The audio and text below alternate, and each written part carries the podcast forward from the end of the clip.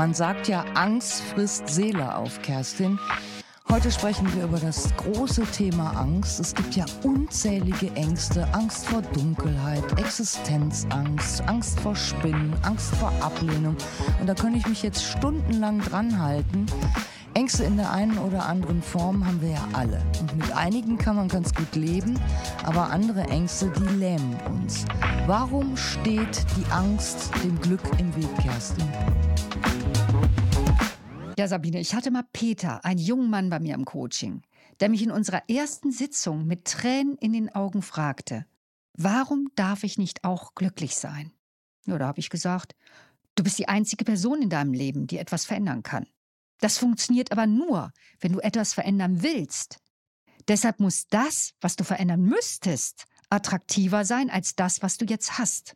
Da habe ich ihn gefragt, also Peter, gibt's da was? Und was hat er gesagt?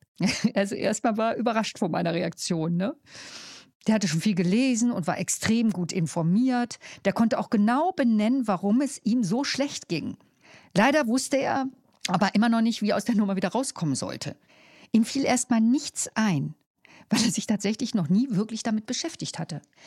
Ich fragte weiter, Mensch Peter, wie würde sich denn Glück anfühlen? Also, du musst ja wissen, wie es sich anfühlt, damit du weißt, wo du hin willst. Ja, also nehmen wir mal an, ich schwenke jetzt einen Zauberstab über dir und sage, Peter, ab jetzt bist du glücklich. Wie würdest du dich dann fühlen? Was hätte sich verändert? Hm, guckte mich ein bisschen ratlos an und sagte, ja, ich, ich glaube, ich würde mich lebendig fühlen. Ja, warum hat er denn da nichts verändert? Also aktiv sein, sich lebendig fühlen, das finde ich jetzt nicht ganz so schwer. Hm. Für Peter schon. Der hatte einfach Angst. Angst, was zu verändern. Ja, oft steht hinter Angst, also Angst vor Veränderung, auch eine Depression. Ja, Ängste und Depressionen, die kommen ja gerne Hand in Hand und die machen einem das Leben schwer. Aber es gibt tatsächlich auch Menschen, die haben grundsätzlich große Angst davor, glücklich zu sein. Und das nennt man dann Cherophobie. Und das ist eine ganz vertrackte Sache. Diese Menschen haben durch negative Erfahrungen abgespeichert, dass wenn sie glücklich sind, direkt auch Enttäuschung, Schmerz oder Trauma auf sie zukommen. Die stehen sich dann selber komplett im Weg. Die verlieben sich zum Beispiel, aber die lassen das Gefühl dann gar nicht zu, weil sie zu große Angst davor haben, dieses neu gefundene Glück dann sofort wieder zu verlieren. Die sind dann mega übervorsichtig und die erlauben es sich nicht, Dinge zu genießen oder einfach zufrieden mit sich selber zu sein. Und das sind dann oft die Perfektionisten. Ja, ganz genau. Das sind die oft, die das Hahner so besuchen. Ne? Hauptsache, irgendwo ist ein Fehler. Die sind mega streng mit sich. Und das Gefährliche daran ist, dass sie sich selber davon abhalten, glücklich zu sein. Das kann auf Dauer ziemlich ungesund sein, ne? Also die Betroffenen schütten deswegen kaum noch Glückshormone aus, also so wie Serotonin, ne, das ja auch sehr beruhigend ist. Oft haben Betroffene auch ein geringes Selbstwertgefühl. Die denken, die haben es einfach nicht verdient, glücklich zu sein und verbieten es sich geradezu. Und damit bestrafen sie sowohl Körper als auch Seele. Ja, und ich glaube, in den letzten Jahren, da hat sich dieses Phänomen verstärkt. Da fällt mir ganz spontan dieser neue deutsche Wellesänger Hubert K. ein. Das ist der, der Sternenhimmel gesungen hat. Der war auch depressiv und der hat mal in einer Talkshow gesagt, ich hatte das Gefühl, bei mir darf es nicht gut werden. Ich darf nicht glücklich sein. Bei mir darf die Rechnung nicht aufgehen. Ich muss leiden. Und tatsächlich glaube ich, dass es vielen Menschen so geht, dass sie die Vorstellung von sich haben, Glück einfach nicht verdient zu haben. Boah, das erlebe ich so häufig in meinen Coachings. Dass diese Haltung ne, und diese Traurigkeit auch, die damit verbunden ist und diese, diese Hilflosigkeit. Also ich habe auch erlebt, dass Depressionen und Ängste gerade vor erfolgreichen Menschen nicht halt machen. Ne? Kennst du den Comedian, diesen Schriftsteller, äh, der ist Kabarettist, Thorsten Sträter? Also der hat das Thema auch öffentlich gemacht, das Thema Depression.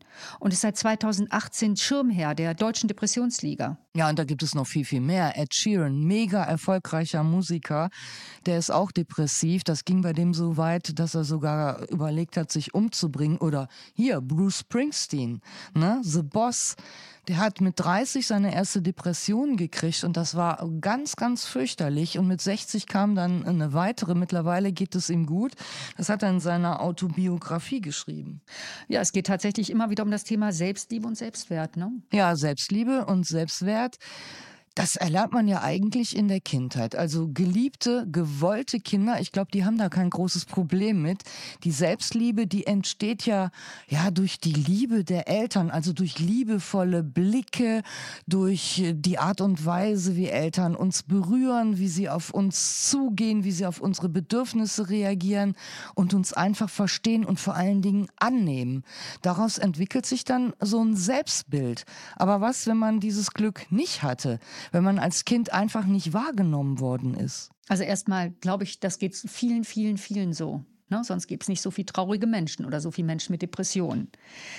Also da hilft eigentlich nur ein liebevoller Umgang mit sich selber. Das ist, kann ein langer Prozess sein, der sich aber lohnt. Weißt, wir werden belohnt damit. Wir werden belohnt mit Glück und Lebensfreude, wenn wir das wirklich, wenn wir da wirklich durchgehen durch diesen Prozess. Hast du denn mal ein paar Beispiele, wie man das lernt, sich selbst zu lieben? Hm, also ich glaube, da muss jeder so seinen eigenen Weg finden. Grundsätzlich hilft es, fürsorglich mit sich umzugehen, achtsam zu sein, auf seinen Körper und auf seine Seele zu hören, sich zu fragen, was tut mir gut? Wenn Gedanken aufkommen wie, ja, das bin ich nicht wert, ich bin nicht gut genug, dann das zu hinterfragen, ist das wirklich wahr? Darüber nachdenken, wie weit die, Negativ wirklich, die Negativität von außen gesteuert wird. Ne? Welche Menschen umgeben uns? Das haben wir vorhin schon angesprochen. Dann einen Perspektivenwechsel vollziehen, Entscheidungen treffen, unabhängig von der Meinung anderer sein. Lernen auch mal Nein zu sagen und sich von Menschen zu trennen, die einem nicht gut tun. Sich nach einem Gespräch mit jemand fragen, fühle ich mich jetzt besser oder schlechter als vor dem Gespräch? Wann tun wir das schon mal? Wann nehmen wir uns die Zeit dafür? Ne? Wirklich mal zu fühlen, wie geht's uns denn jetzt? Tut uns diese Person gut? Oder ist es ein Energieräuber? Helfen auch Entspannungsübungen. Oder wir suchen uns einen Coach oder Therapeuten oder jemand, der sich richtig gut mit Gesundheit auskennt. Also es lohnt sich, diesen Weg zu gehen, für sich einzustehen. Ja, das kann ich bestätigen. Also mit der Zeit wird man dann selbstbewusster und man lernt sich anzunehmen, so wie man ist. Ich denke dann immer an das Lied von Gloria Gaynor. Hm. I am what I am. Und eins ist klar, wer sich selbst nicht liebt, der kann ja auch keinen anderen lieben. Da steht man seinem Glück dann komplett im Weg. Und da sind wir beim Thema Beziehungs- und Bindungsangst. Und das gibt es häufiger, als man denkt. So eine Bindungsangst, die wird ja von negativen Erfahrungen ausgelöst. Sei es, dass die eigenen Eltern sich früher ständig gestritten haben oder dass sie sich getrennt haben, ohne irgendwie Freunde zu bleiben, dass es da richtig abgegangen ist. Oder was natürlich auch sehr einen beeinflusst, das sind schmerzhafte Erlebnisse mit dem Ex Ex-Partner oder mit der Ex-Partnerin. Also wenn man jemanden hat, der einem fremdgegangen ist oder wenn man Gewalt erlebt hat in einer Beziehung oder wenn man mit jemandem zusammen war, der so eine Art von Kontrollwahn hatte oder krankhaft eifersüchtig war. Solche Erfahrungen sind natürlich sehr, sehr schwer zu verarbeiten. Aber auch wer den Schmerz von so einer brutalen Trennung nicht überwunden hat und im Anschluss dann nicht alle Trennungsphasen durchlaufen hat, also zuerst Schock, Wut, dann Trauer, dann Reflexion und Neuorientierung, um dann wieder einen Neuanfang zu machen. Ja, für den wird es dann sehr schwierig mit der Liebe, denn wer sich dann trotz Bindungsangst auf eine Beziehung einlässt, der wird vermutlich bei beiden Partnern für unglaubliche Probleme und für Schmerz sorgen. Tja, und bekommen dann Menschen mit so einer Bindungsangst Kinder, ich glaube, dann ist das Desaster vorprogrammiert. Die werden dann groß, ohne eine tiefe Bindung zu ihren wichtigsten Bezugspersonen aufbauen zu können. Und wenn die dann erwachsen sind, dann fällt es ihnen auch unendlich schwer, so eine gesunde Liebesbeziehung zu führen. Aber Kerstin, jetzt kann man ja nicht sagen, dass generell Angst was Negatives ist. Nein, Angst ist wirklich entwickelt worden oder wir sind damit ausgestattet, damit wir reagieren können. Es warnt uns auch für Gefahren. Aber so viele reale oder alltägliche Gefahren gibt es ja eigentlich gar nicht mehr in unserem Leben. Zumindest finde ich das. Also früher gab es mal den Säbelzahntiger, ne? der sprang aus dem Gebüsch und griff uns an. Und wir waren abhängig von einer ganz schnellen Reaktion. Es diente zum Überleben. Also heute sehe ich uns echt so oft mit unseren Handys im Wachkoma, gehen wir über die Straße und leisten dann auch noch aktive Sterbehilfe. Ich glaube, das sehe ich anders, Kerstin, dass es in unserem Leben keine realen Gefahren gibt. Das finde ich nicht. Ich, die Gefahren, die haben sich verändert. Wir haben jetzt keine wilden Tiere mehr, die uns angreifen. Aber ich denke da zum Beispiel an den Klimawandel oder an Krieg oder an einen atomaren Gau oder an die digitale Überwachung und den Verlust der individuellen Freiheit oder die Angst vor Altersarmut. Also ich kenne ganz konkret Frauen, die ihr ganzes Leben gearbeitet haben, ganz gut verdient haben und die jetzt von ihrer Rente einfach nicht mehr ihre Miete und alle Unkosten bezahlen können. Die vermieten dann zeitweise ihre Wohnung bei Airbnb und kommen dann in der Zeit bei Freunden oder der Familie unter.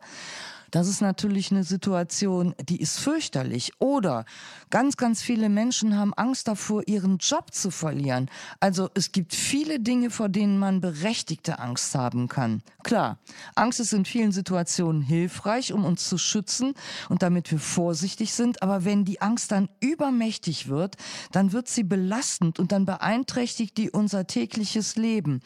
Und ich finde, in solchen Fällen ist es dann ratsam, professionelle Hilfe zu suchen, um Strategien zu lernen, wie man mit der Angst umgeht. Aber so einfach ist das ja nicht, weil es gibt ganz verschiedene Ängste und die manifestieren sich auch völlig unterschiedlich. Ja, das stimmt. Also ich glaube, die häufigste Angst, die wir haben, die häufigste Angstform ist, wenn man sich ständig Sorgen macht und Unruhe verspürt. Ne? Das geht so mit Schlafstörungen auch einher. Aber ohne dass wirklich was passiert, also ohne ein sogenanntes auslösendes oder angstauslösendes Moment oder Ereignis. Ja, wir kennen ängstliche Menschen und wir kennen auch sehr ängstliche Menschen. Das ist zum einen eine Charakterfrage. Aber wenn man sich doch den ganzen Tag Sorgen macht, vor allem was passieren könnte, dann hat man doch kein schönes Leben mehr. Wie geht man denn damit um? Ja, der erste Schritt ist, den Gedanken zuzulassen, anzunehmen, dass Angst generell kein Feind ist einfach wirklich nochmal zu realisieren, dass diese Gedanken in deinem Kopf entstehen. Jeder negative oder jeder positive Gedanke entsteht im Kopf. Und da können wir nochmal dieses Stoppschild aufstellen, sagen, stopp, ich möchte diesen negativen Gedanken nicht mehr denken. Und darauf können wir Einfluss nehmen, darauf können wir selber, dafür können wir selber Verantwortung übernehmen. Ja, dann gibt es auch viele andere Möglichkeiten. Wir können dafür sorgen, dass wir entspannt sind, Entspannungsübungen machen, Entspannungstechniken lernen. Autogenes Training, ne? es gibt ganz viele Möglichkeiten. Oder wir haben ja das Thema Achtsamkeit das letzte Mal gehabt oder Erlernen von Achtsamkeit. Ja, ich glaube, diese unbegründete Angst, die kennt jeder.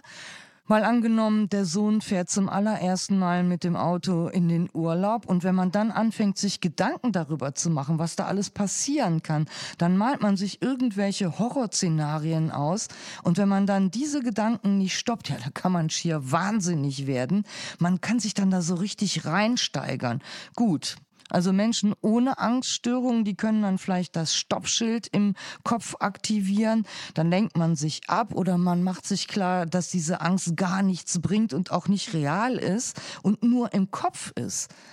Aber Kerstin, was passiert eigentlich im Gehirn bei Angst? Hm, okay, also die Neurophysiologie. Da haben wir einfach den Mandelkern, ne? der steuert die Angstreaktion. Aus neurobiologischer Sicht besteht eine Angstreaktion aus einer Kaskade von Nervenzellschaltung. Also, okay, vereinfacht gesagt, Angst ist Stress. Und bei Stress wird kurzfristig ein Hormoncocktail aus Adrenalin und Noradrenalin ausgeschüttet. Diese Hormone gelangen ins Blut und versetzen unseren Körper in Sekunden von Bruchteilen in höchste Alarmbereitschaft. Der Puls steigt und es können sich Symptome wie Schwitzen, Schwindel, Atemnot und Zittern einstellen. Ja, diese Reaktionen sind ja auch erstmal gut und auch gesund, weil es die natürliche Anpassung des Körpers auf eine veränderte Situation ist. Also Ne, wenn wir bedroht werden oder ein Auto hält mit quietschenden Reifen vor uns. Ne? Wie reagiere ich da? Da brauche ich kurz Adrenalin und mein Körper muss maximal reagieren können. Also entweder wegrennen oder ne, muss bereit sein zur Reaktion. Wenn allerdings diese Angstreaktionen häufiger sind, also Menschen brauchen ein gewisses Maß an Stress. Allerdings besteht die Gefahr, dass sich Menschen mit Angststörung diese natürliche Angstreaktion irgendwann verselbstständigt. Dann kann das dazu führen, dass sich das als rhythmisches Muster im Gehirn festsetzt und sich so eine Art Angstgedächtnis entwickelt, das schon bei geringsten Umweltreizen ein Alarmsignal auslöst. Das bedeutet Dauerstress für das ganze System. Neben den körperlichen Symptomen wie Verspannungen, Zittern, beschleunigter Herzschlag oder auch Magen-Darm-Beschwerden können sich Konzentrationsprobleme und massive Schlafstörungen einstellen. Ich meine, das ist ja wirklich die Volkskrankheit Nummer eins im Moment, Schlafstörungen. Dauerstress kann auch das Immunsystem schwächen. Das heißt, wir werden immer anfälliger für Krankheiten und das erleben wir jetzt ja auch. Ne? Ja, und ich glaube, das kann sogar so weit gehen, dass diese Menschen das Gefühl haben, die Kontrolle über ihr Leben zu verlieren oder sogar verrückt zu werden. Aber jetzt gibt es natürlich viele Gründe, warum man so eine Angststörung entwickelt. Das hat zum einen was mit Vererbung zu tun. Angststörungen können aber auch zusammen mit anderen psychischen Erkrankungen auftreten. Und man kann die sogar übertragen bekommen. Also wenn man jahrelang mit ängstlichen Menschen zusammenlebt, dann kann das sein, dass man das einfach so übernimmt. Und ein Grund für Angststörungen ist wohl auch Alkohol. Also ganz, ganz viele Menschen trinken ja gegen ihren Frust und gegen ihre Angst an. Ja, und dann werden die irgendwann alkoholkrank. Bei Drogen sieht das auch nicht anders aus. Also da muss man wirklich aufpassen, dass man nicht in so einen Teufelskreis gerät. Und was ich in meinem Umkreis in der letzten Zeit auch oft erlebt habe, dass Leute Panikattacken bekommen. Oh ja, ja, das stimmt. Also Panikattacken sind sogar relativ häufig. Ne? Man sagt, dass sie ungefähr pro Jahr bei mindestens 11 Prozent der Erwachsenen vorkommen. Die meisten Menschen erholen sich von den Panikattacken jetzt mal ohne Behandlung.